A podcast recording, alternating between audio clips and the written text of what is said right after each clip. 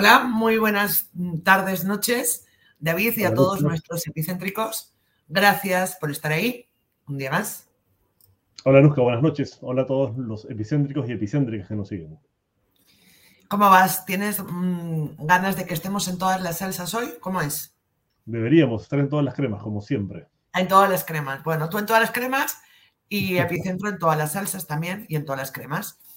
Pues, a ver, vamos a rápidamente contarles algunas de las principales noticias del día, a decirles quiénes van a ser nuestros entrevistados, cuatro el día de hoy, así que vamos a tener de todo y para todos los gustos. Eh, primero vamos con los invitados, ¿te parece, David? Sí, sí, sí. Eh, vamos a empezar con Susana Chávez, ella es directora de Promsex, eh, para conversar justamente sobre esta, ese dictamen del Comité de Derechos del Niño de la ONU, que ha determinado finalmente, después de un proceso, que el Perú violó los derechos humanos de Camila, una niña víctima de violación a la que no se le garantizó el derecho al aborto terapéutico y que además fue procesada penalmente por autoaborto. Sí, una niña violada por su padre desde los nueve años, nueve años, y a la que este dejó embarazada a los trece. ¿No? El caso lo vamos a contar más al detalle con, con Susana. Luego también, eh, ¿a quién tenemos? Tenemos a Pedro Grández, eh, al constitucionalista Pedro Grández. Él ha renunciado a la comisión consultiva, a esta comisión constitucional consultiva, pero lo aprovecharemos para hablar de muchos otros más temas. También estará con nosotros Patricia Barrios. Ella es presidenta del CADE universitario, importante. Más del 23% de la población eh, son jóvenes sin embargo, su participación en partidos políticos y en, digamos, en todos los temas que tienen que ver con la democracia es bastante exigua. Y también estaremos con eh, Yana Camacho. Ella es periodista y activista trans, ¿no? Porque ha habido, bueno, un, suceso. Tu cuenta, David. Bueno, ha habido una agresión eh, brutal en el metro de Barcelona de parte de un ciudadano peruano a una mujer trans. Eh, el video es bastante fuerte, eh, la agresión es como señalaba brutal. El, agresor se ha defendido argumentando que él fue agredido primero, pero en el video no parece que se está defendiendo, ¿no? Vamos a hablar de esto sobre con Yana Camacho, que es activista justamente, y para comentar, para que nos explique un poco cómo es cotidianamente la vida de una persona trans cuando tiene que salir a la calle, sobre todo una mujer trans, ¿no? Vamos a hablar sobre ese tema tan importante.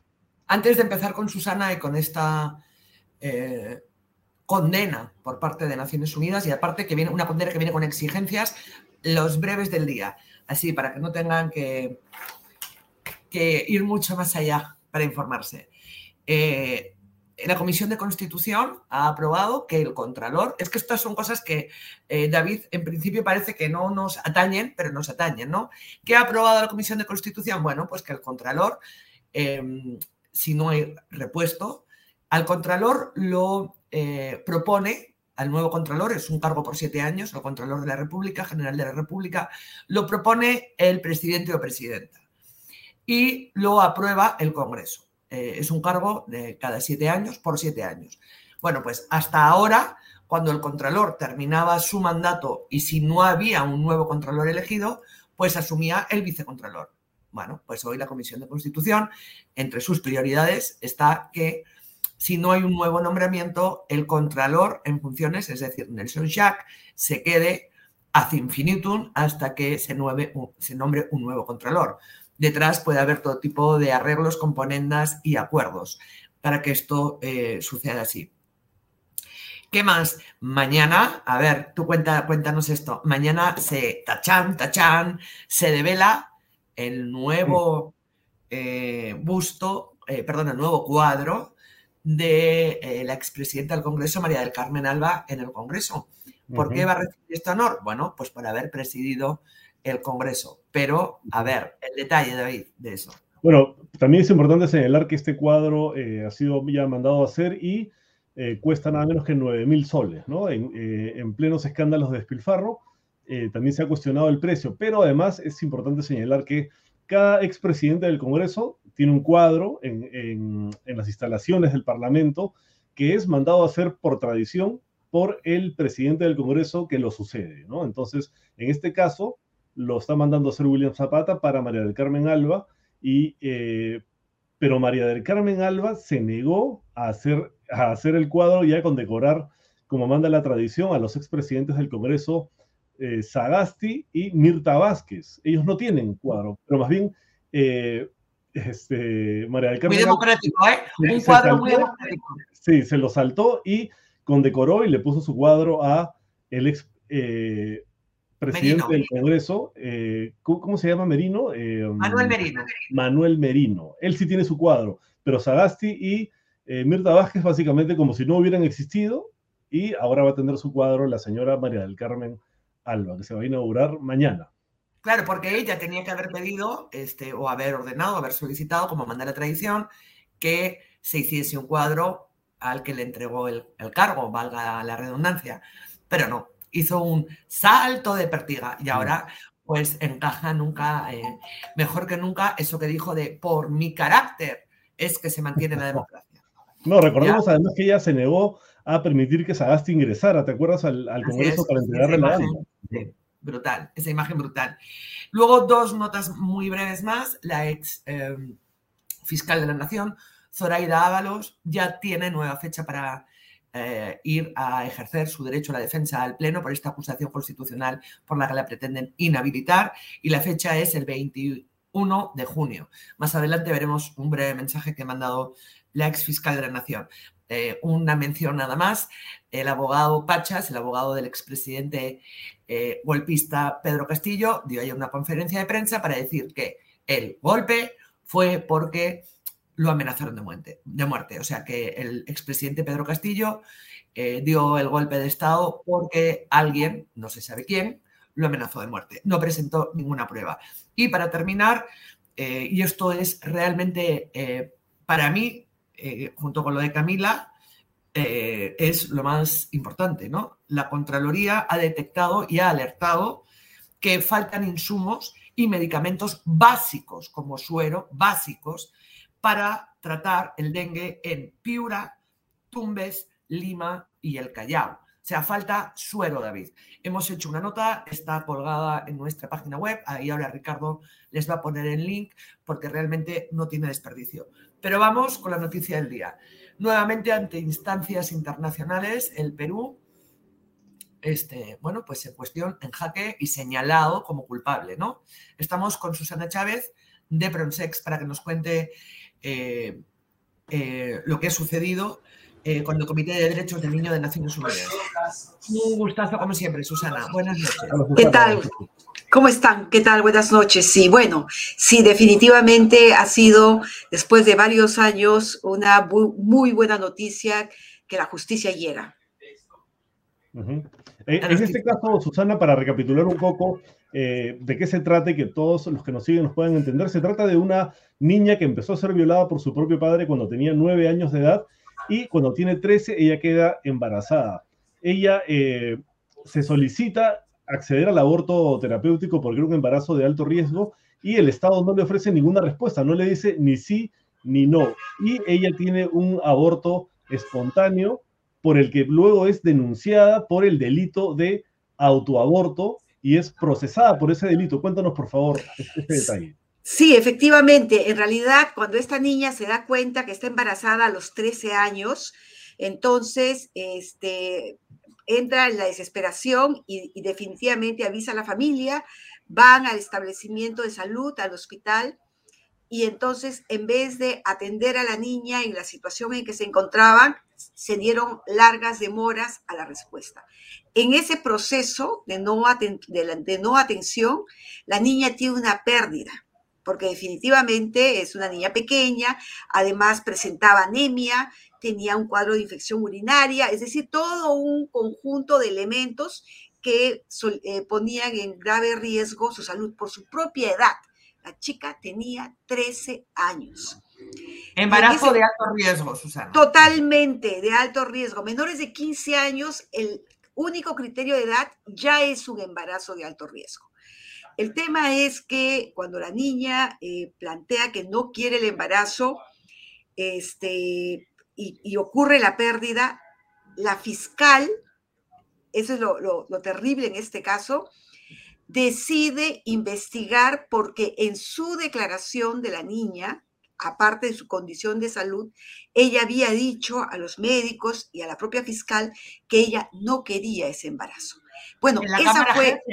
en la cámara En la cámara dice, no quiero este bebé, es una niña violada por su padre y eso lo utiliza la fiscal, que además es la que estaba investigando y denunció al padre por violación. Así es, así es.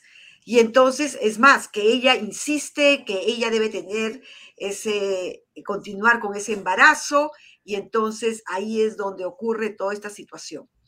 Y de hecho, eh, la niña es procesada, es, ya te imaginas tú, a una criatura confrontada a la justicia y además ocurre una serie de hechos, de acusaciones, de maltratos tremendos.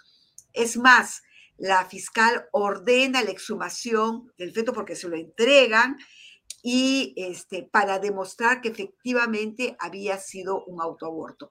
¿Con qué elementos, con qué argumentos? Con nada. Era absolutamente su prejuicio, su idea, y además se le metió en la cabeza que la niña se había practicado un autoaborto.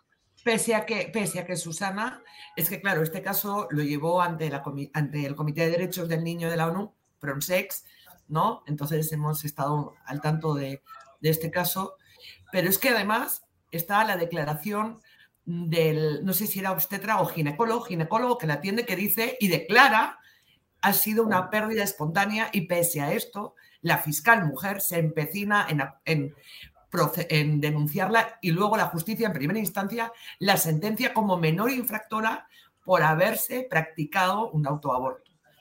Este es el caso que recoge Pronsex y que lleva al Comité de Derechos del Niño de Naciones Unidas que hoy ha resuelto diciendo el Perú ha violado los derechos de salud y eh, de, vida o a la vida de una menor. Una menor que ya es mayor de edad, tiene entre 18 y 19 años. Así es. De Apurímac, natural de Apurímac. Pero también dos preguntas muy rápidas por mi parte. Tenemos entendido que la defensa que, ha ejercido el Estado ha sido lamentable. En este caso, me gustaría saber cuáles han sido los argumentos y después, eh, cuál es la, qué resuelve, aparte de, una cuestión enunciativa o declarativa, qué ha resuelto el Comité de Derechos eh, del Niño de Naciones Unidas. ¿Qué obligación le ha impuesto al Perú? Sí, de hecho, digamos, el colocar a esta niña de infractora era como el mecanismo para olvidarse de la situación concreta de que esta niña sí tenía derechos a tener un aborto terapéutico. Y las condiciones que esta criatura llega finalmente a tener ese aborto, inclusive son absolutamente inaceptables porque eso se pudo evitar se pudo evitar en las mejores condiciones y no permitir que ella tuviera un aborto fuera del ámbito hospitalario y que viniera además en condiciones como la que vino. Entonces ahí hay una situación sumamente compleja que se, nos tiene que hacer revisar eh, de alguna manera cuál es el rol de los servicios de salud. Ahora, ¿qué cosa es lo que plantea la sentencia? Y esto es creo que un desafío para el país. En primer lugar, plantea una serie de medidas que hay que resarcir a esta niña. Hay, bueno, que ahora es una mujer, definitivamente es una adolescente de 19 años, y eso pasa por efectivamente la atención a la salud mental, porque este ha sido como un impacto muy grande. Esto ha significado una interrupción también eh, compleja en su proyecto de vida, por lo tanto, también hay que eh, resarcirla en términos de lo que va a significar su proyecto educativo. Eh, de hecho, este, hay también una serie de mandatos de lo que significa la atención de su salud. Pero ahí no queda la recomendación. Ojo, la recomendación también viene en términos de políticas públicas y coloca un tema, fíjate, que ni siquiera deberíamos estar discutiendo en este momento.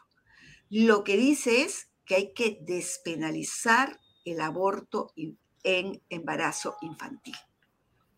¿Por qué? Porque está demostrado justamente que es un embarazo de riesgo y eso sí correspondería en nuestro marco legal.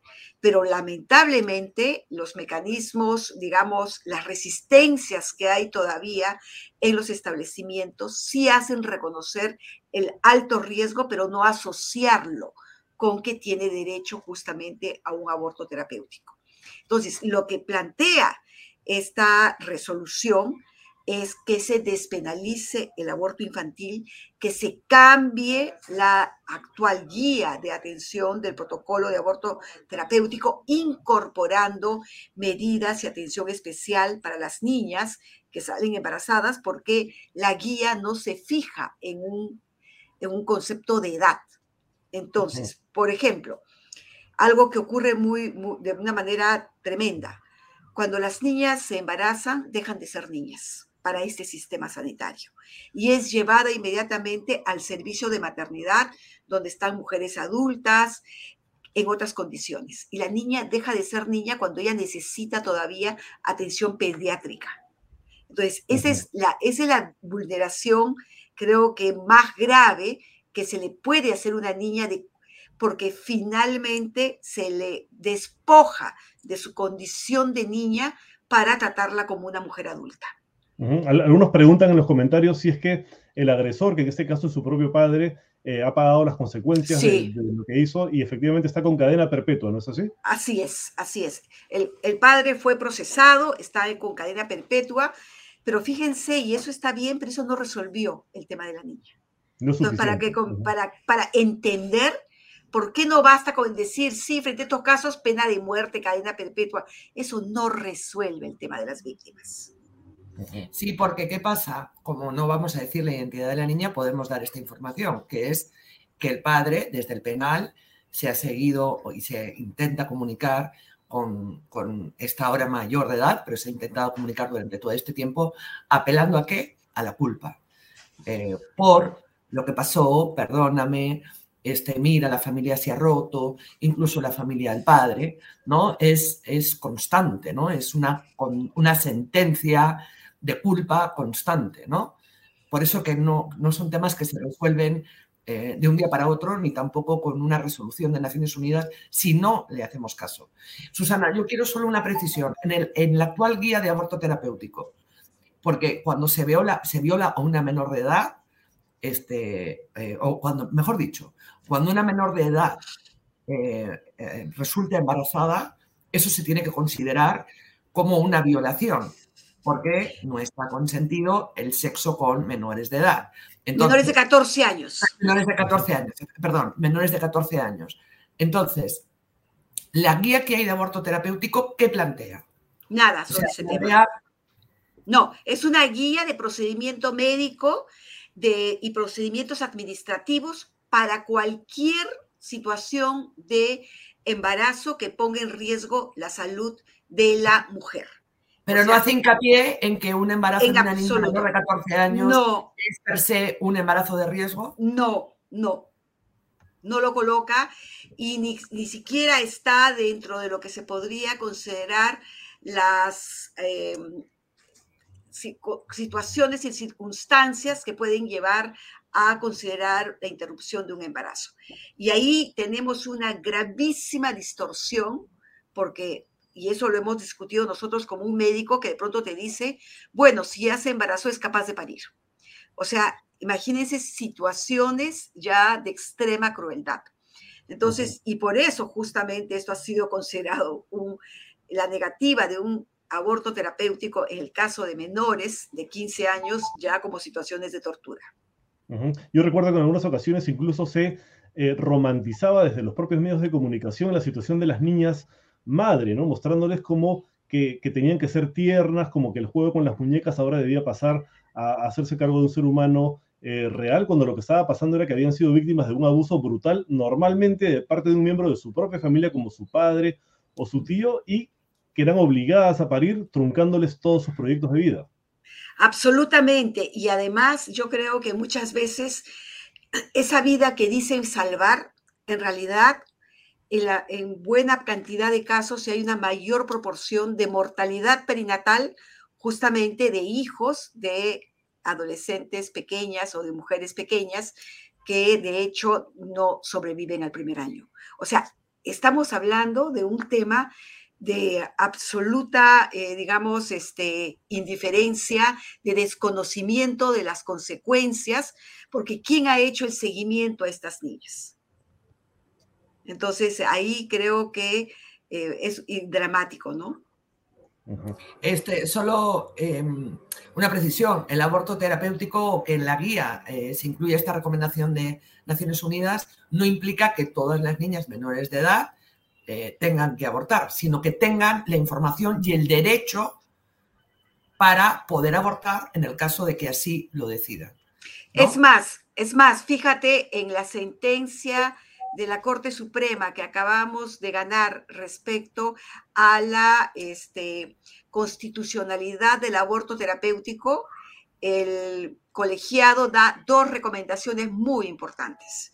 La primera recomendación dice que se tiene que asegurar el consentimiento informado de las niñas, ¿no? Entonces creo que esa es una cosa súper importante. Y el otro es, se tiene que regular la objeción de conciencia porque no es posible que alguien esté apelando a este concepto de, de objeción de conciencia para sencillamente no atender a una niña y es algo que no se puede permitir. Entonces, ahí hay nuestros propios mandatos, ya lo han señalado, pero sí.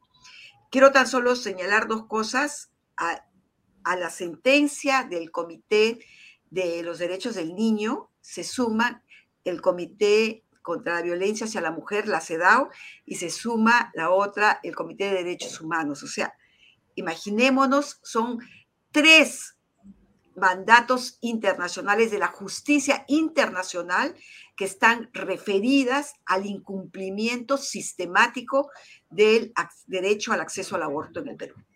Es que al menos una niña cada 10 minutos en el Perú, una, una niña menor de edad, al menos cada 10 minutos en el país se queda embarazada. O sea, cuidado con, ese dato, ¿no? Cada 10 minutos una niña menor de 14 años se queda embarazada en el Perú.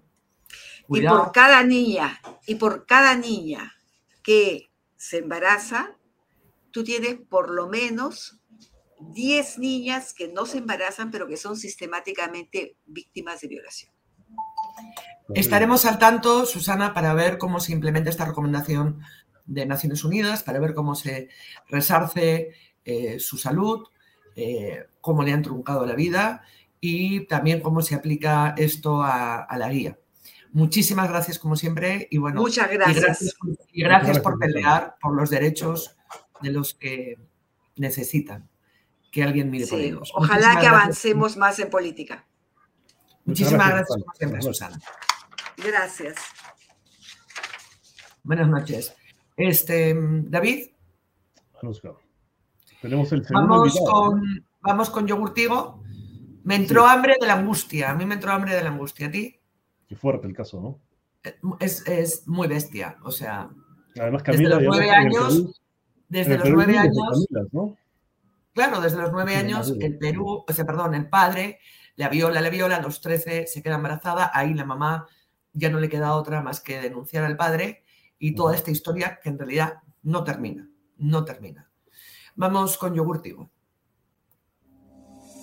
Comienza tu día contigo, con el yogur natural y balanceado de Tigo. Solo frutas frescas, mieles y algarrobinas que se derriten en tu boca, especialmente seleccionadas para ti. En el cuidado de tu alimentación, Tigo está contigo. Tus días siempre son mejores con yogur Tigo.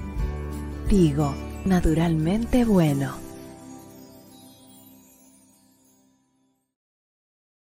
Ya nos acompaña nuestro siguiente invitado, el constitucionalista Pedro Grande. Muy buenas noches, muchas gracias por acompañarnos un día más en réplica, David. Buenas noches, eh, doctor eh, muy, buenas noches, muchas gracias por la invitación. Eh, doctor, la primera pregunta de cajón tiene que ver con la carta que publicó hace poco renunciando ¿no? a la, a ver, aquí la tengo justamente, su carta de renuncia a la sociedad Asociación.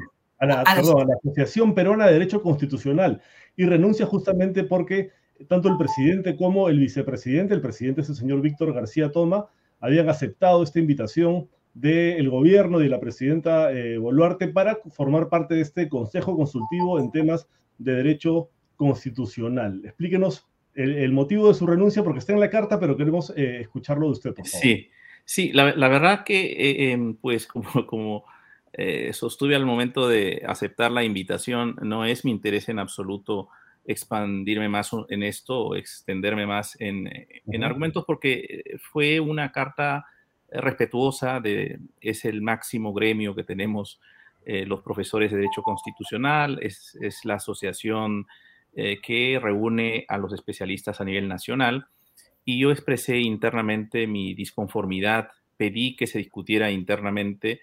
Em, eh, se me prometió que eso iba a ocurrir, no ha ocurrido, entonces yo presenté mi carta y eso es todo, ¿no?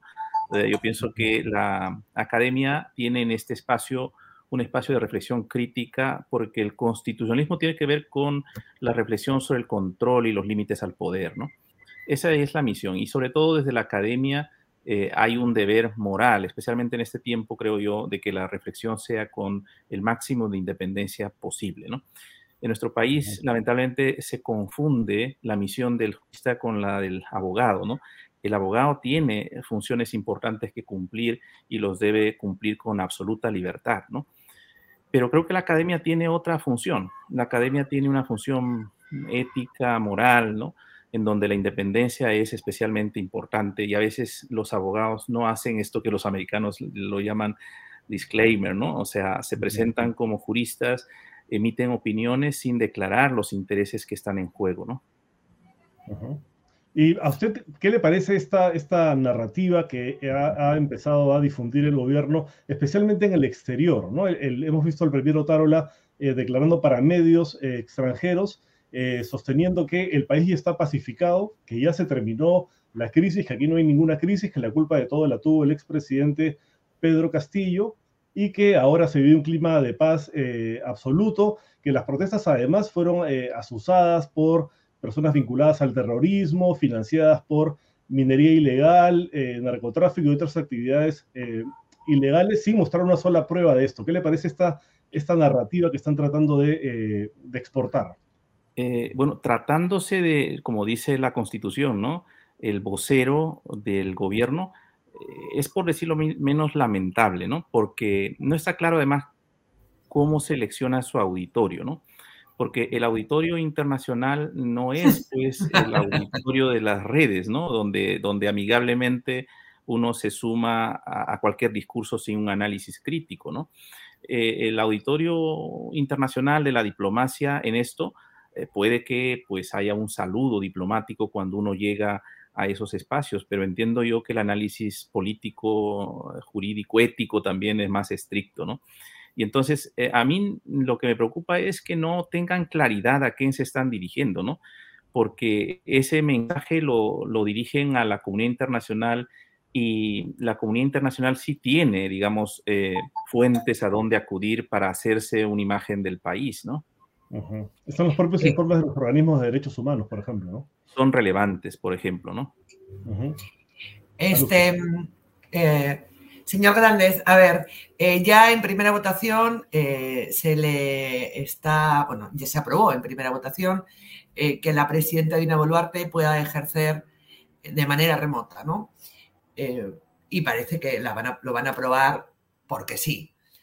Esto, desde su perspectiva, implica este, saltarse a la torera la Constitución, porque debería haber sido a través de un cambio constitucional y no de una ley orgánica. Sí, aquí eh, yo diría que aquí hay una, em, un caso constitucional, ¿no? Es un caso constitucional porque el, artículo 115, como sabemos, tiene eh, dos párrafos, ¿no? En el primer párrafo está lo que podríamos llamar la regulación constitucional de la sucesión presidencial, es decir, cómo ocurre esa sucesión cuando no está el presidente, dice impedimento temporal o permanente del presidente entonces la sucesión es los vicepresidentes, ¿no? Y si no están los vicepresidentes, eh, este, pues pasa al presidente del Congreso Eh, y, si, y luego dice, si el impedimento es permanente, el presidente del Congreso convoca de inmediato a elecciones. El segundo párrafo es eh, la encargatura del despacho.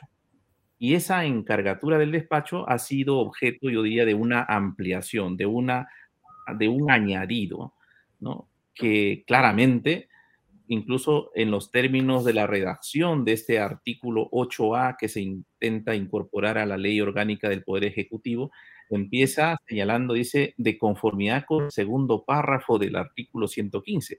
O sea que explícitamente le viene a añadir algo más que no tiene la Constitución. Pero a mí me preocupa, eh, eh, digamos, la manera tan, eh, pues... Alegre. ¿no? O sea, pocas veces... Fresca. Fresca. ¿no? Lo brusco que es esta incorporación, porque además la modificación que se hace claramente, la intención es hacer que el 115 diga algo así como cuando la presidenta se ausenta, quien asume es el portavoz eh, del, gobierno que es el presidente del Consejo de Ministros. O sea, la conclusión a la que uno puede llegar de una interpretación casi literal, no hay que hacer mayor esfuerzo de interpretación, es que lo que están es dejándole la encargatura del despacho de la presidenta al presidente del Consejo de Ministros.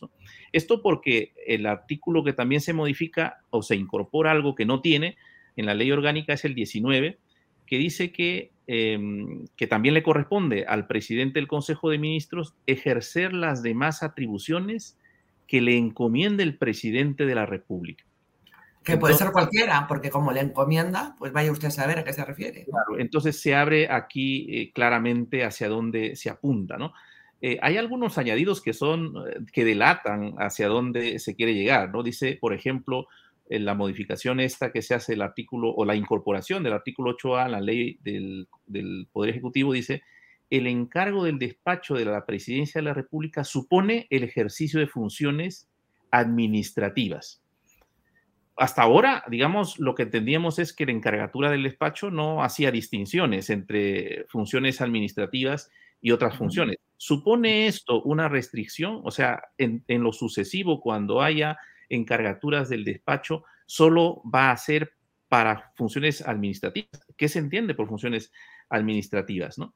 Y el añadido se completa cuando dice que en tanto dure el viaje y de conformidad con el 123, el presidente del Consejo de Ministros, en su condición de portavoz autorizado del gobierno, mantiene permanente comunicación con la presidencia de la, con la, presidencia de la República uno se pregunta, ¿el portavoz? ¿Cuál es la función del portavoz?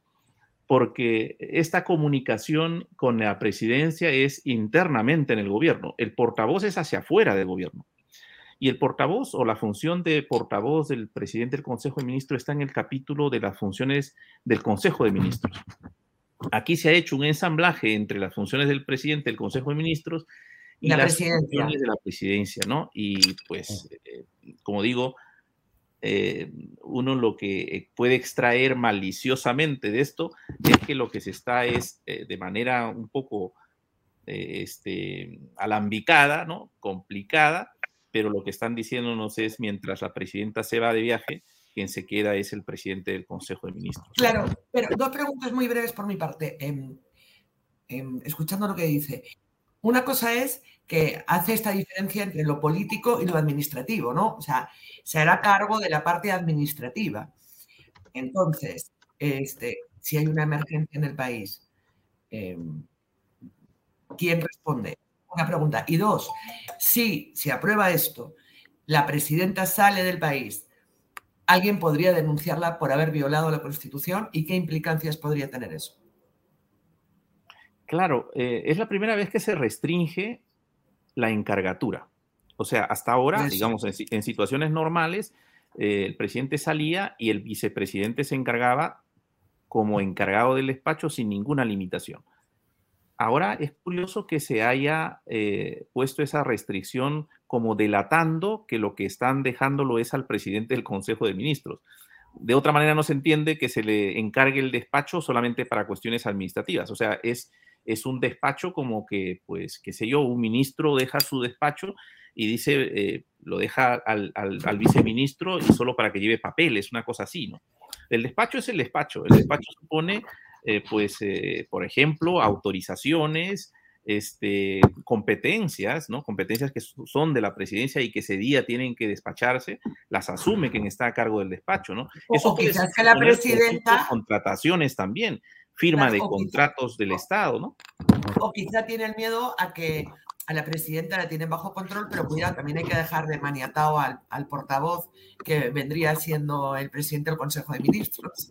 No, uno ya no sabe. esa distinción, claro, la distinción uno no lo tiene claro, porque, por ejemplo, si se trataría del despacho de la presidencia del Poder Judicial, uno sí sabe que hay funciones que son propiamente administrativas y hay otras funciones que son jurisdiccionales. ¿no? Pero acá estamos hablando del titular de la administración, del Poder Ejecutivo. En realidad, todo es administrativo. ¿no? Las otras cuestiones políticas o de responsabilidad política eh, no las eh, puede evadir eh, porque esté fuera. ¿no? Se aprueba esta norma, como se parece que se va a aprobar, y la presidenta Dina Boluarte sale del país amparada por esta ley orgánica que tiene visos de aprobarse ya de manera expeditiva. Alguien podría denunciar que la presidenta ha violado la Constitución yo creo que lo está dejando fácil. Eh, a lo mejor no a este Congreso, porque recuerde usted que la presidenta puede todavía ser objeto de controles incluso cuando deje el mandato. Esta manera de, eh, además compromete seriamente también al, Consejo en pleno, al Consejo de Ministros, porque esta es una norma que nace en el Ejecutivo, entiendo yo. Eh, doctor, para terminar quería preguntarle por esta ley que promulgó la semana pasada la presidenta Boluarte respecto a esta posibilidad o este privilegio que le, que le otorga al Congreso de la República y también al Poder eh, Judicial de poder elegir a, su propio, a sus propios procuradores sin que pasen por el concurso público que organiza normalmente la Procuraduría General del Estado. La Procuraduría ha presentado ya un recurso de amparo. ¿Usted cree que va a tener éxito este recurso de amparo? A ver, este, eh, hubiera que estaba buscando yo, eh, este, incluso con mis contactos, si tengo posibilidad de encontrarlo, pero no he encontrado la demanda. Tengo incluso interés académico por conocer los términos. Em, técnicamente es complejo porque el amparo, em, el amparo requiere lo que nosotros llamamos eh, el acto lesivo, la afectación a algún titular de un derecho. ¿no? El, el amparo es un típico mecanismo de protección de derechos subjetivos. Eso en principio. Y entonces aquí yo me preguntaba, quién titulariza el derecho que está siendo afectado o amenazado. Ojo que esto al margen de considerar que creo yo que la ley es tremendamente perjudicial para el sistema de la Procuraduría. Afecta, socava una reforma importante. Pero como siempre solemos decirles a nuestros alumnos en las clases, las leyes inconvenientes, incluso perjudiciales, incluso muy malas, no siempre son inconstitucionales al mismo tiempo. Entonces, la inconstitucionalidad necesita eh, o digamos la ley que afecta derechos fundamentales, en este caso, requiere eh, una lesión tangible a los derechos fundamentales. Si hay lesiones a competencias, por ejemplo, esto corresponde a un proceso que tiene otro nombre, que es el proceso competencial. ¿no? que, la que la Procuraduría podría plantearlo también como un órgano constitucionalmente autónomo, ¿no? Eh, el amparo contra norma eh, tiene restricciones mayores todavía en la jurisprudencia del, Tribunal Constitucional, porque si eh, bien el amparo está siempre ha sido pensado como un mecanismo de defensa frente a actos, incluso cuando hay una norma, lo que solemos decir es que hay que ubicar el acto en el que se concreta la aplicación o la posible aplicación de la norma que consideramos inconstitucional. Pero siempre hay, tiene que este haber Todavía no ha habido ningún acto, pues, ¿no? No se identifica un acto concreto. Es más, si por ejemplo argumentáramos que la ley viola el derecho a la igualdad en el acceso a los cargos públicos, que es un derecho que está reconocido en la Convención Americana de Derechos Humanos, eh, a lo mejor la respuesta podría ser sí, lo hemos, eh, digamos, cada entidad va a poder convocar a concursos públicos meritocráticos y muy, eh, este, muy rigurosos, ¿no? Y con lo cual tampoco se violaría la igualdad en el acceso a los cargos públicos como derecho. Pero repito, eso no quita que la ley sea tremendamente perjudicial, porque lo que intentaba hacer hasta ahora el sistema de Procuraduría era tener un sistema que hayan criterios uniformes y que hayan sobre todo, por ejemplo, políticas de formación y de capacitación a la Procuraduría. Yo he hecho cursos eh, hace un tiempo para procuradores a través de la Escuela de la Procuraduría General de la República y, lo que se ve es mucha eh, diferencia en la formación de los procuradores a nivel nacional. Entonces, si la Procuraduría empieza a hacer políticas para equiparar también la formación de los procuradores, todo eso eh, se mina, se bloquea con este tipo de normas que lo único, al menos eh, lo que se conoce, lo único que favorece son poderes este, discrecionales de ciertas islas. Bueno, doctor, muchísimas gracias. por la entrevista. Muchas gracias. Vamos a, vamos a, estar pendientes de cuando se publique esta, este, esta acción de amparo, a ver si lo entrevistamos de nuevo para analizarlo en profundidad. Con todo gusto, un placer y hasta no, Muchas gracias. Es un auténtico privilegio tenerlo. Pues muchas gracias. Lo que he aprendido yo ahora de lo de la remoto, o sea, lo de lo de... No, porque es cierto, o sea, como, es, es, un, es un Master Duster, entonces nos ha dicho todo lo que están metiendo de contrabando en esto, de que va más allá de la eh, de que Dina Boluarte pueda ejercer el cargo de manera eh, remota. Remota, sí. tenemos a nuestro tercer invitado, Anuska. Así es, ya está con nosotros este, Patricia Barrios. Ella es directora ejecutiva de la Universidad Continental, pero también es presidenta de la Academia Universitaria. Muy buenas tardes, muchísimas gracias por acompañarnos, Patricia.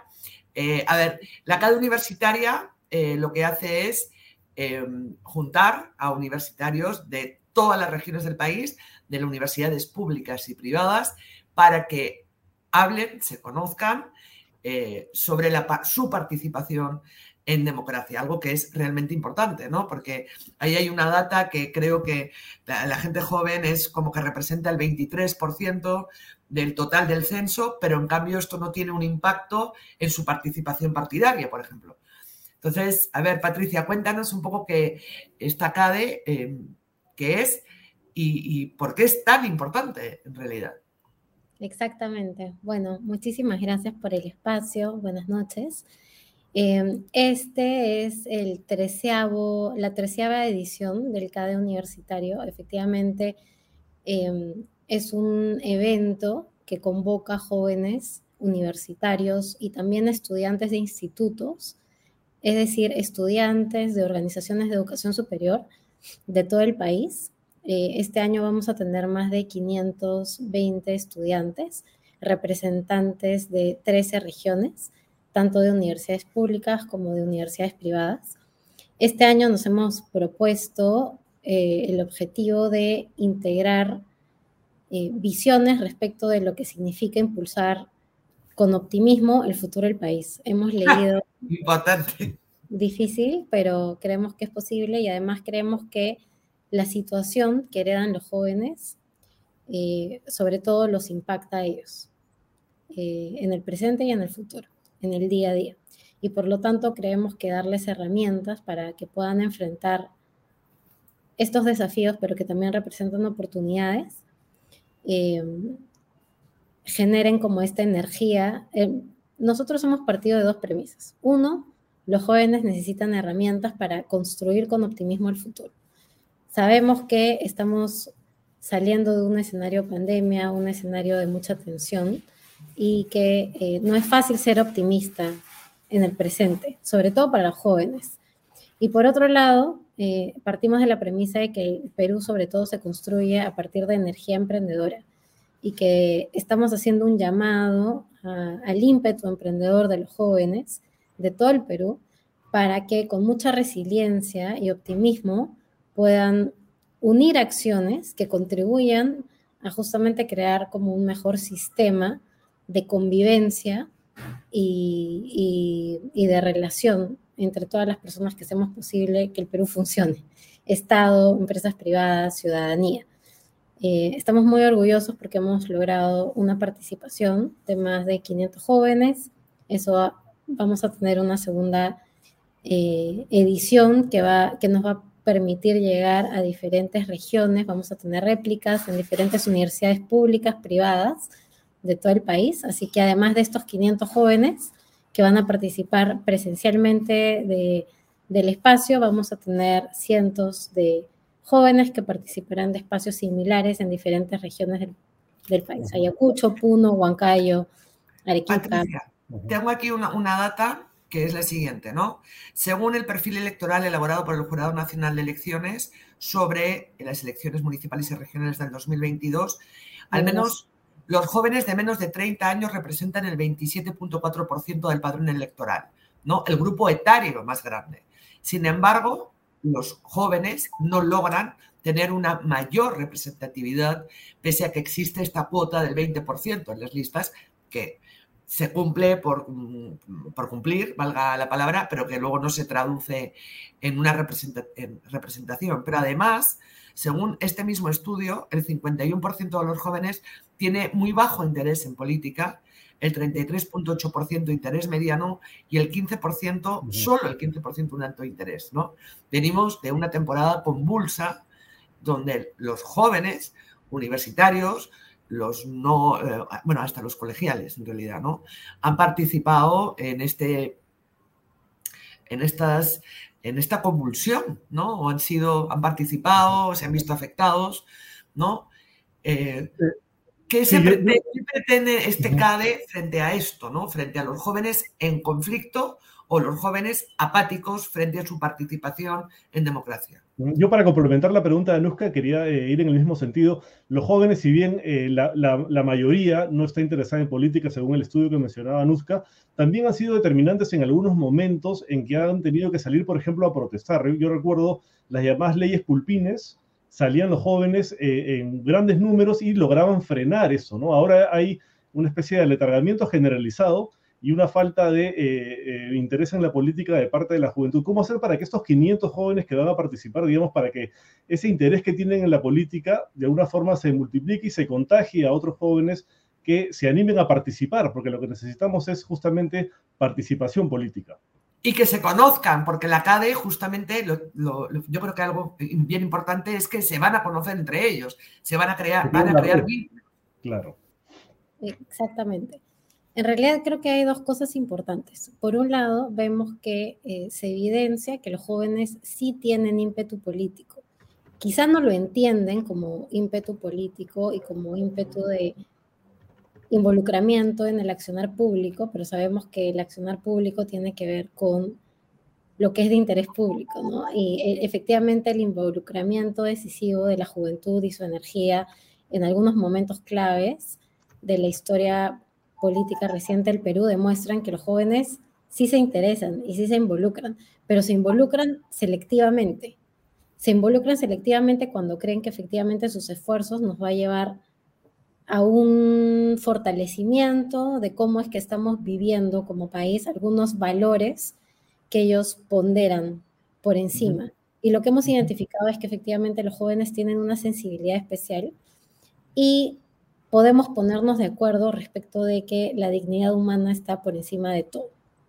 Y que a partir de eh, ponernos de acuerdo respecto de que no hay nada más importante que la dignidad y que a partir de ahí podemos construir sobre nuestras diferencias, podemos complementar ideas y esfuerzos que sean aparentemente dicotómicos, pero que efectivamente gestionando esas tensiones es que podemos tener una perspectiva enriquecedora de lo que significa fortalecer la democracia. O sea, estamos partiendo de una premisa de que los jóvenes no están contentos con cómo la democracia está funcionando actualmente. Sin embargo, estamos de acuerdo con que es la mejor forma en que nos podemos organizar para hacer frente a los desafíos que tenemos como país y como humanidad. Eh, sin embargo, toca a esta generación repensar de qué manera es que podemos mejorar la democracia, fortalecerla hacer que funcione mejor. Y de hecho hay, sabemos que la democracia es un proceso que se va perfeccionando, no es un estado final, Y creo que reconocerlo e involucrar a la juventud, como por ejemplo en los años 70 las mujeres comenzaron a ejercer activamente sus derechos políticos. Eso fue un fortalecimiento y un episodio de mejora de la democracia. ¿Qué nos toca ahora? Ahora en un momento en que tenemos eh, diferentes desafíos que sensibilizan a la juventud, pero que también tienen el potencial de involucrarlos y detonar su energía alrededor de reconociendo que todos tenemos derecho a vivir mejor, ¿cómo podemos hacerlo posible reconociéndonos como un país eh, que necesita resolver urgentemente necesidades que ponen en riesgo el futuro de todos, no de solo unos pocos, y que la democracia solo funciona cuando hay un involucramiento activo de la ciudadanía. Eh, y como, como, como mencionaban, eh, los jóvenes tienen un rol absolutamente protagónico, no solamente por su preponderancia en la, en la población total del país. ¿no? Y por eso es que este espacio del CADE universitario este año se ha diseñado con una intención diferente, ¿no? Se ha diseñado con una intención de transitar por tres momentos que tienen que ver con conectar, reflexionar, porque vienen jóvenes de Ayacucho, de Puno, de San Isidro, vienen jóvenes de este, Apurímac. Apurímac, súper interesante el despliegue que ha tenido el CADE y el nivel de energía que tienen los jóvenes hoy para hacer escuchar su voz, pero sobre todo para conectar, porque sabemos que resolver los problemas importantes implica conectar ideas. Eh, ¿De cuándo a cuándo, Patricia, es el CADE? 28, 29 y 30 de junio, aquí nomás se viene, eh, va a ser, eh, van a ser tres días muy importantes de reflexión, de, de, involucramiento y de acción. Estaremos al tanto porque además seguramente se retransmitirá por me imagino por redes, y estaremos al tanto, porque es importante escuchar a los jóvenes. ¿No? Muchísimas gracias. Este, Y hasta la próxima. Muchísimas gracias. Buenas noches. Buenas noches. Gracias, buenas noches. Buenas noches. Anuska, toca Invent. Me toca la bicicleta. Así es. Inmobiliaria Invent. Nos tenemos que inventar qué hacer.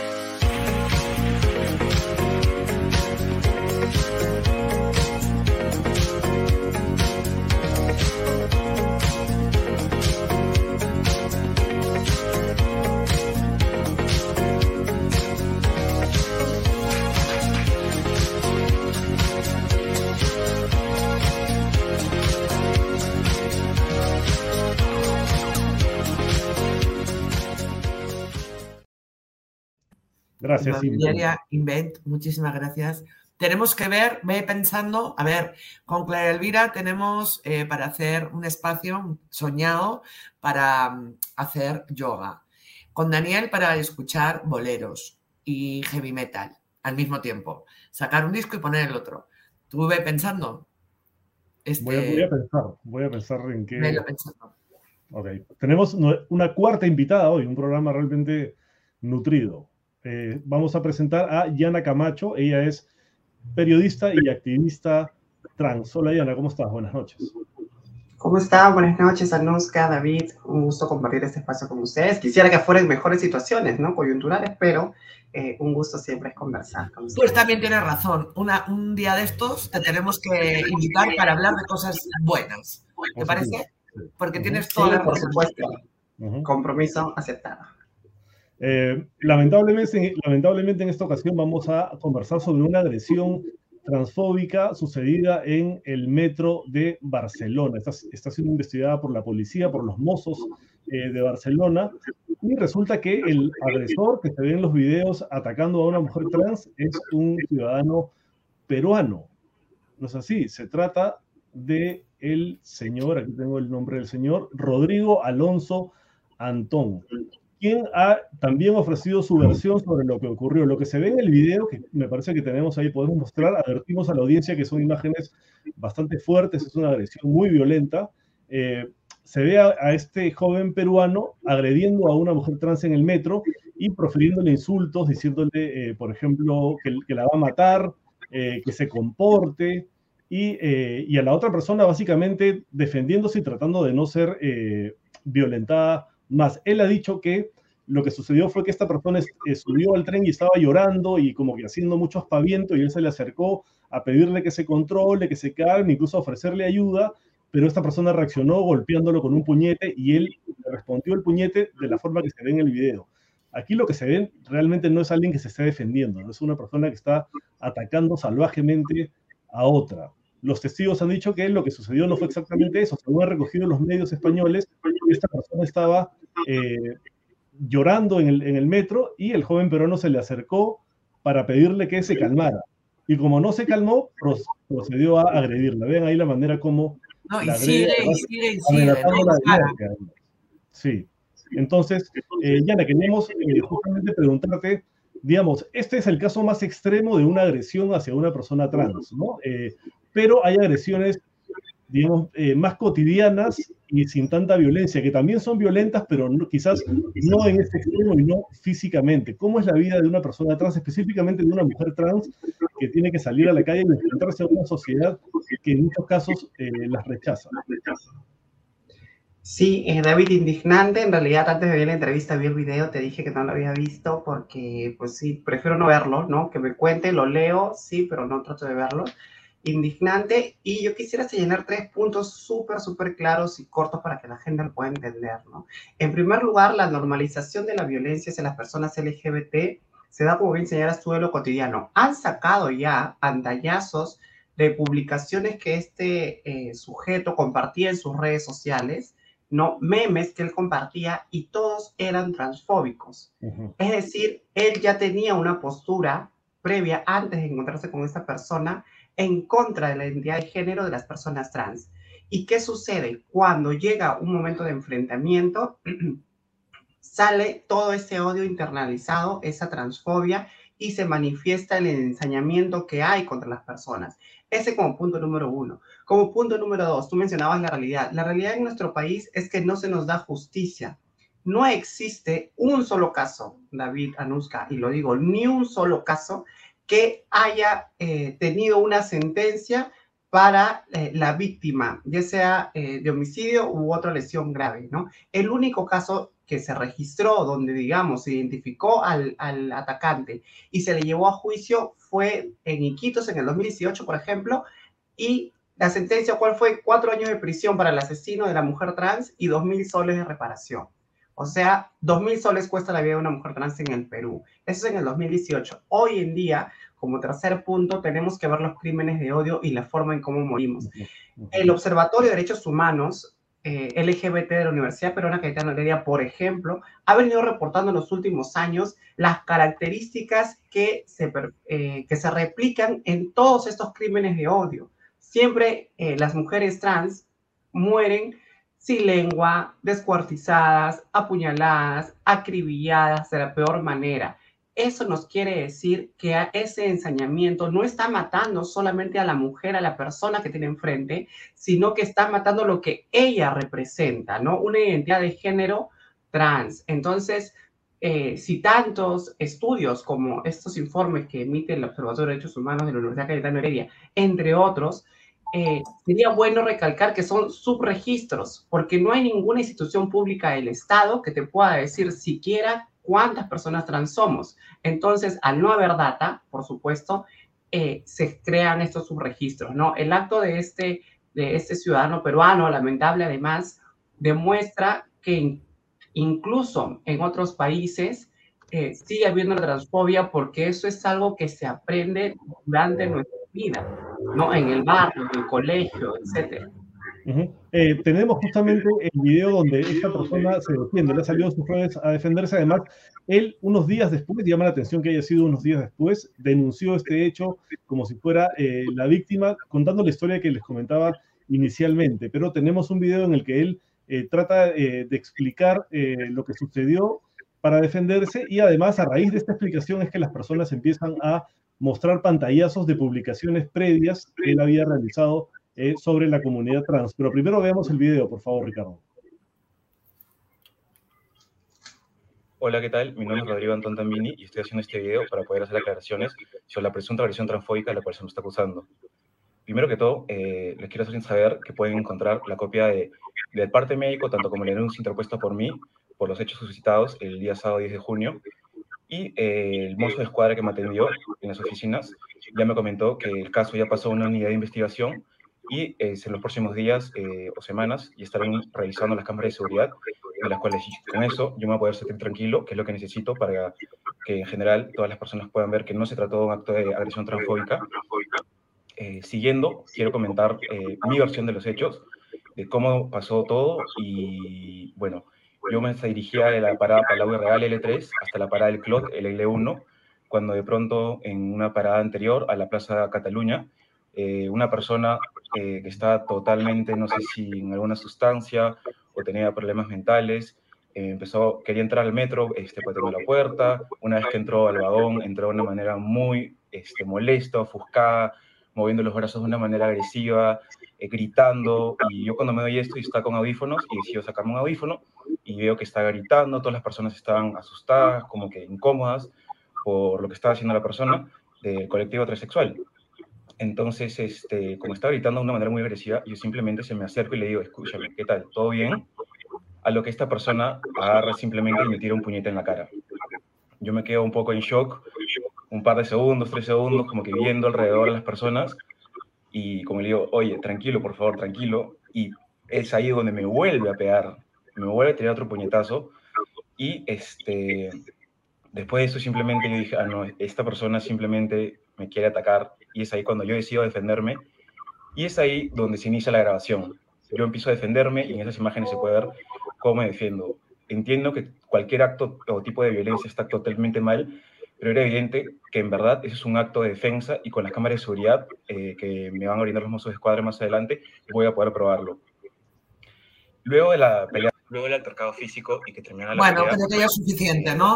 este, aquí Clara, Clara, Elvira nos está mandando, ¿no? Que el parte médico, en el parte médico de este eh, sujeto eh, queda claro que fue al servicio de urgencias en Barcelona tres días después con una herida en la boca ya seca. ¿No? Este, pero podemos ver los pantallazos em, de lo que él publicaba. En, publicaciones sobre la comunidad LGBTIQ, ¿no? Sí. Ahí tenemos varios pantallazos, Ricardo. Este. Ahora, yo te quería, mientras van poniendo los pantallazos, Diana, eh, te quería hacer la pregunta, ¿no? Eh, ¿Hay algún registro del número de denuncias por agresiones a, personas de colectivo LGTBI más en, lo que va de año, por ejemplo? ¿Hay un registro? Sí, eh, sí precisamente este, ya hay una data, ¿no? En lo que va del 2023, y, justo encontré esa información del Observatorio de Derechos Humanos LGBT de la Cayetano Heredia, ya habría el mismo número de asesinatos contra eh, mujeres trans de lo que hubo en el 2022 que hubo 13, en el 2021 que hubo 10 y en el 2020 que hubo 13 también. Quiere decir que vamos a mitad de año y ya hay la misma cantidad de crímenes de odio, de transfobia, a lo que han, han venido realizando los años anteriores, ¿no? Imagínate, 11 casos ya a la fecha en el 2023 y faltan 6 meses más, ¿no? Solo, solo eh, mujeres trans. Mujeres trans. Sí, hay, hay reportado, me parece, dos casos de personas gays. Sucede en USCA que justamente como en la carpeta fiscal o en las investigaciones policiales no se consigna la data de identidad de género u orientación sexual de la persona asesinada, es difícil eh, precisamente que se identifiquen y pueda llevar la contabilidad de cuántas personas están siendo asesinadas por eh, LGTBI-fobia, ¿no? Entonces, toca analizar el caso, toca preguntar a la familia, a los amigos, cuando te dicen, sí, efectivamente, era mi, hermano era gay, mi hermana era lesbiana, ¿no? Eh, la persona trans es más evidente, ¿no? Pero justamente por estas eh, imprecisiones que se dan en, en, el proceso de investigación, es que no se puede determinar fehacientemente cuando, en el caso de las personas LGB, ¿no? Lesbianas, gays y bisexuales, lo son, ¿no? Porque su orientación sexual no necesariamente se refleja en su expresión de género, pero en el caso de las personas trans sí, porque o, fotografías o las reconocen o su mismo cuerpo, ¿no? ¿no? Nos da indicios o da indicios a las autoridades de que se ha tratado de una mujer trans, ¿no? Y ahí tenemos, ejemplos, ahí tenemos el Instituto eh, Catalán de Salud, tenemos el parte médico de este sujeto, de nacionalidad peruano, Rodrigo Alonso Antón Gambini. ¿Y sabes qué, es lo más peculiar, eh, eh, Anuska, eh, David? que en lo que él mismo dice, vemos que hay una convergencia de diferentes manifestaciones de odio, ¿no? Habría pasado lo mismo si era una persona, eh, porque esta persona trans se nota que tiene orígenes también latinos, ¿no? Hubiera pasado si era una persona europea, ¿no? Una persona, y ahí vemos un tema de, racismo. Habría pasado esto si hubiera sido eh, una persona, eh, digamos, que para él, porque él dice, yo le dije tranquilo, tranquilo, o sea, le estaba tratando como un hombre. Claro, sí, me, he percatado de eso, me he percatado de eso, ¿no? Porque le dije tranquila. Y clarísimamente ella va, vestida con, ella va con su vestido y su bolso, o sea, es una Exacto. mujer. Exacto, y es lo que pasa acá en el Perú, cuando un policía se te acerca y el primer contacto que tiene contigo cuando hacen estas redadas de pedidas de DNI, por ejemplo, en la calle, y te dice, señor, buenas tardes, su DNI, o sea, lo primero que me dice es señor y ya yo lo tomo como un insulto, como un ataque. Y es difícil que alguno de nosotros no reaccione mal ante un insulto, ¿no? Y tercer punto, además del tema racial, del tema que no reconoce su identidad de género, está el tema de la salud mental también, ¿no? O sea, si es una persona que está ofuscada por lo que fuere, tú no vas, o sea, cero empatía y vas y le, a golpes quieres tranquilizarla, ¿no? Entonces, hay una convergencia y vemos que este sujeto empatía cero, por supuesto, y respeto por los derechos de las personas cero. Y algo particular es que el entorno en el tren no se meten a defenderla. Sí, nadie reacciona. Mm. Y es algo que suele suceder a nivel de las autoridades y de la sociedad. Siempre salen, no salen a favor nuestro. Entre, cuando ponen a una mujer cisgénero y una mujer trans, a favor de la mujer cisgénero. Ponen a un hombre cisgénero o una mujer trans, el hombre cisgénero gana ponen a la autoridad versus una mujer trans, le creen a la autoridad. Siempre, en cualquier situación, nosotras somos las que no tenemos credibilidad, no se nos cree, eh, el estigma y el prejuicio sale a notar, ¿no? En casos como este. Tenemos los pantallazos de lo que este sujeto publicaba en sus redes sociales. Pese a que ahora va con el parte médico, ahí, ¿no? Claro, el parte médico dice claramente que cuando él llegó a atenderse, las heridas ya estaban cicatrizadas. Él ha ido días después, ¿no? No sí, con heridas leves, ¿no? A ver, voy a leer el Twitter de Rodrigo Antón Tambini. Rodrigo Antón Tambini, 23 de abril del 2019. No pone y pone emoticonos de, que se está matando de risa, ¿no? El chiste, no chiste, es, señor, soy señorita, doctor. Ok, señorita, tiene cáncer de próstata. Un chiste transfóbico, claramente. Es una de las burlas más, eh, más comunes, ¿no? Y porque les cuesta entender que el sexo asignado al nacer no tiene una relación o no tiene por qué tener una relación directa con nuestra identidad de género, ¿no? Que si bien constituyen actos, actos, eh, perdón, elementos de la identidad sexual de una persona, hay cuatro elementos que definen a las personas, que es su identidad de género, es su orientación sexual, quién me gusta, quién me trae, quién me excita, es su sexo, sí, la parte biológica, lo que tenemos entre las piernas y la expresión de género. Entonces son cuatro elementos que nos pueden definir la identidad sexual de alguien. No solamente lo que tienes entre las piernas, no somos un pedazo de carne andante, no somos un pedazo de, pene o de vulva andante, no somos seres humanos con sentimientos, con identidad, con pensamientos, con recuerdos, afectos. Entonces, este determinismo biológico, centralizar todo a lo que tienes entre las piernas, a los cromosomas, etcétera, es definitivamente eh, por la falta de información y la ignorancia que hay muchos, ¿no? Yo no creo que, que, todos consideremos que somos un pedazo de carne andante, no somos más que la biología. Aquí hay otro, otra publicación eh, en la que se burla de la comunidad eh, lésbica, ¿no? Dice risa y vergüenza dan. Es una, una respuesta a otro a otro post eh, que se burla de Vero Ferrari, que es una conocida activista eh, lesbiana. ¿no? no sé si tenemos algún otro pantallazo. Sí, ahí tenemos otro que está mandando ahí la Elvira. ¿Cómo con estos antecedentes no puedes pensar que es una persona que ha tenido, que tiene interna, internalizada el odio hacia las personas LGBT?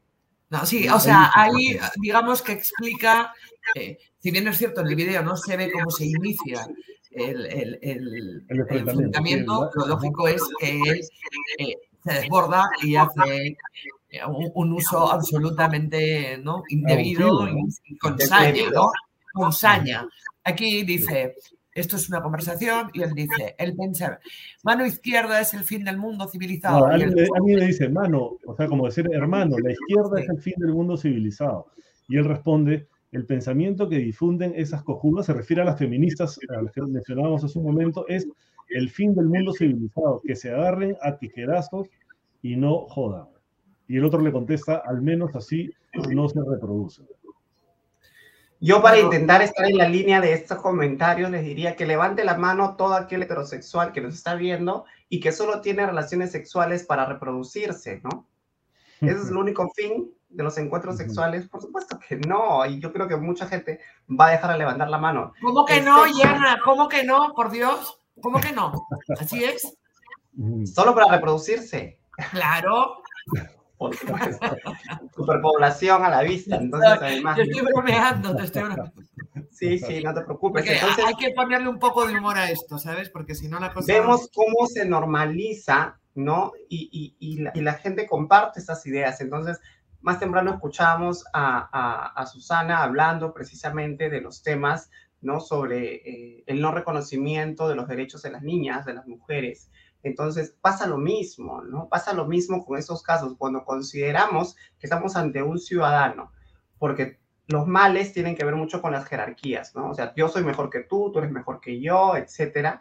Cuando empezamos a entrar en eso es donde vemos que las poblaciones históricamente discriminadas salimos perdiendo hasta el día de hoy. Y dicho sea de paso, recordarles que en el Perú, en nuestro país, no existe en los 200 años de historia del Perú, o bueno, desde la colonización o la, o la invasión, como lo quieran llamar, eh, no existe una sola ley, no, quieres, no existe una sola ley a favor de la comunidad LGTBIQ+. Siguen, sin, las personas trans seguimos sin tener una ley de identidad de género. Las personas del mismo sexo que se aman siguen sin poder casarse. No hay un reconocimiento penal de los crímenes de odio. Los niños de familias homoparentales no pueden tener identidad. ¿No? Sus padres no son reconocidos. Eh, y bueno, tenemos casos como el de eh, gente conocida, famosa, ¿no? Ricardo Morán, entre otros. Entonces yo creo que es momento de llamar la atención y aunque la gente diga que esto es un pensamiento que se quiere involucrar, nosotros no estamos hablando de personas que no existen, de supuestos. Las personas LGBT, LGBTQ más existimos. La pregunta que le hacemos a la ciudadanía en general es, ¿qué vas a...? No si, si tu hijo es o no es, es qué vas a hacer si eventualmente él o ella eh, visibilizan su identidad de género o orientación sexual, que no es ni heterosexual ni cisgénero. ¿Qué vas a hacer tú como padre, como madre, como hermano, como hermana? Tienes las herramientas, tienes la información para decirle las palabras correctas a ese ser que dices querer.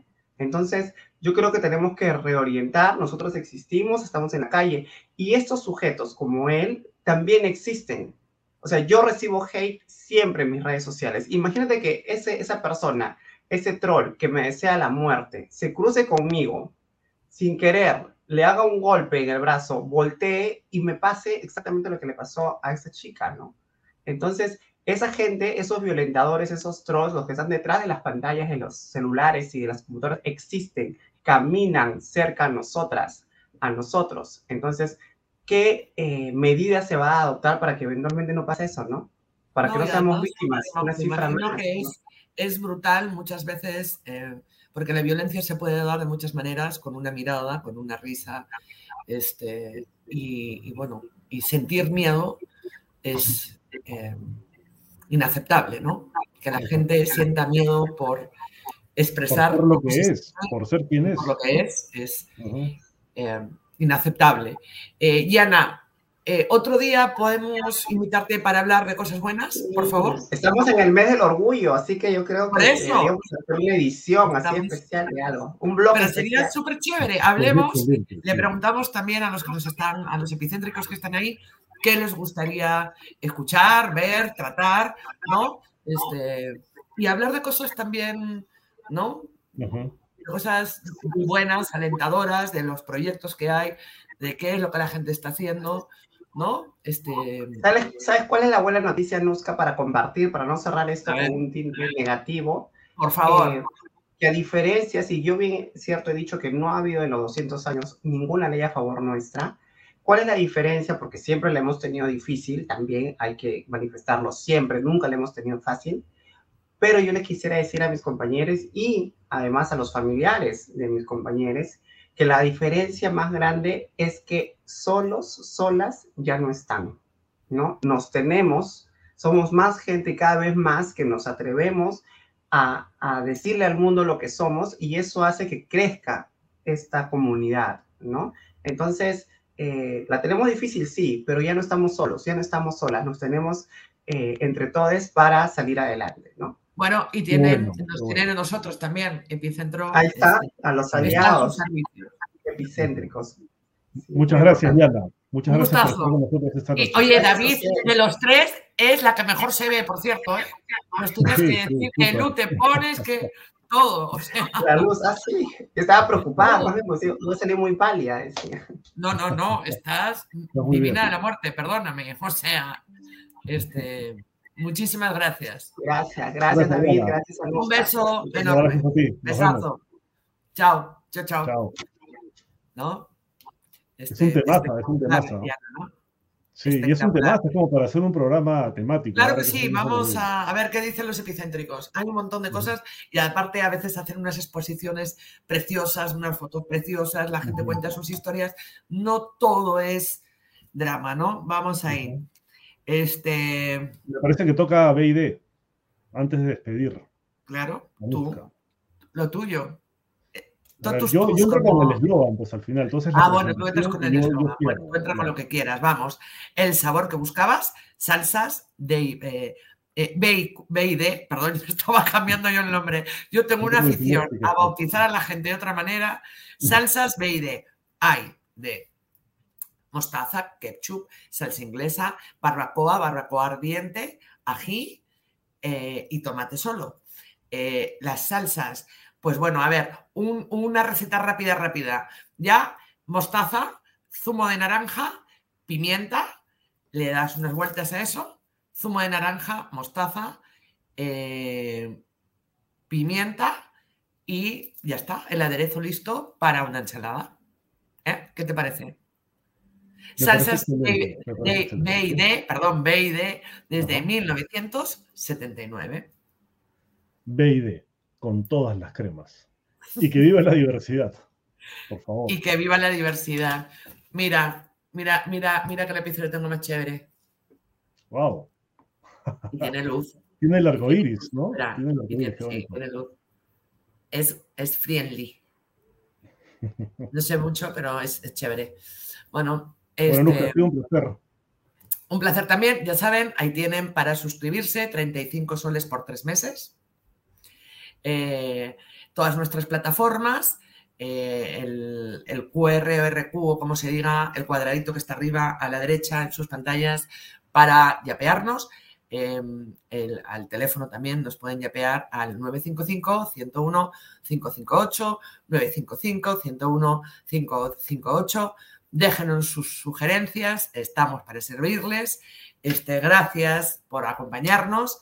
Intenten ser felices. A veces la vida es, mm, tiene curvas y curvas cerradas y curvas cerradas, pero hay que saberlas sortear como uno puede, ¿no? Gracias por estar gracias ahí. A todos y todas. Muchísimas gracias. Déjennos un like, por favor. Busquen su propia verdad, nos dice Silvana. Claro que sí, ¿no? Que nadie les diga lo que tienen que ser. Muy bien. Efectivamente. Eh, nos dice José Laredo, muchas gracias Epicentro y a la comunidad que participa. Gracias a ti. Anuska, y... embelleces la TV, te dice Walter Ramírez. Me vas a sacar los colores. Agarra esa flor. Este, pues la agarro, pues hoy la agarro, porque necesito un poco venirme arriba, así que muchas gracias. Eh, nada, muy buenas noches y nos buenas vemos. Noches. Un beso, Anuska. Todas nuestras plataformas. Un beso a ti. Con todas las cremas y salsas, habidas y por haber. Beso. Buenas noches. Chao.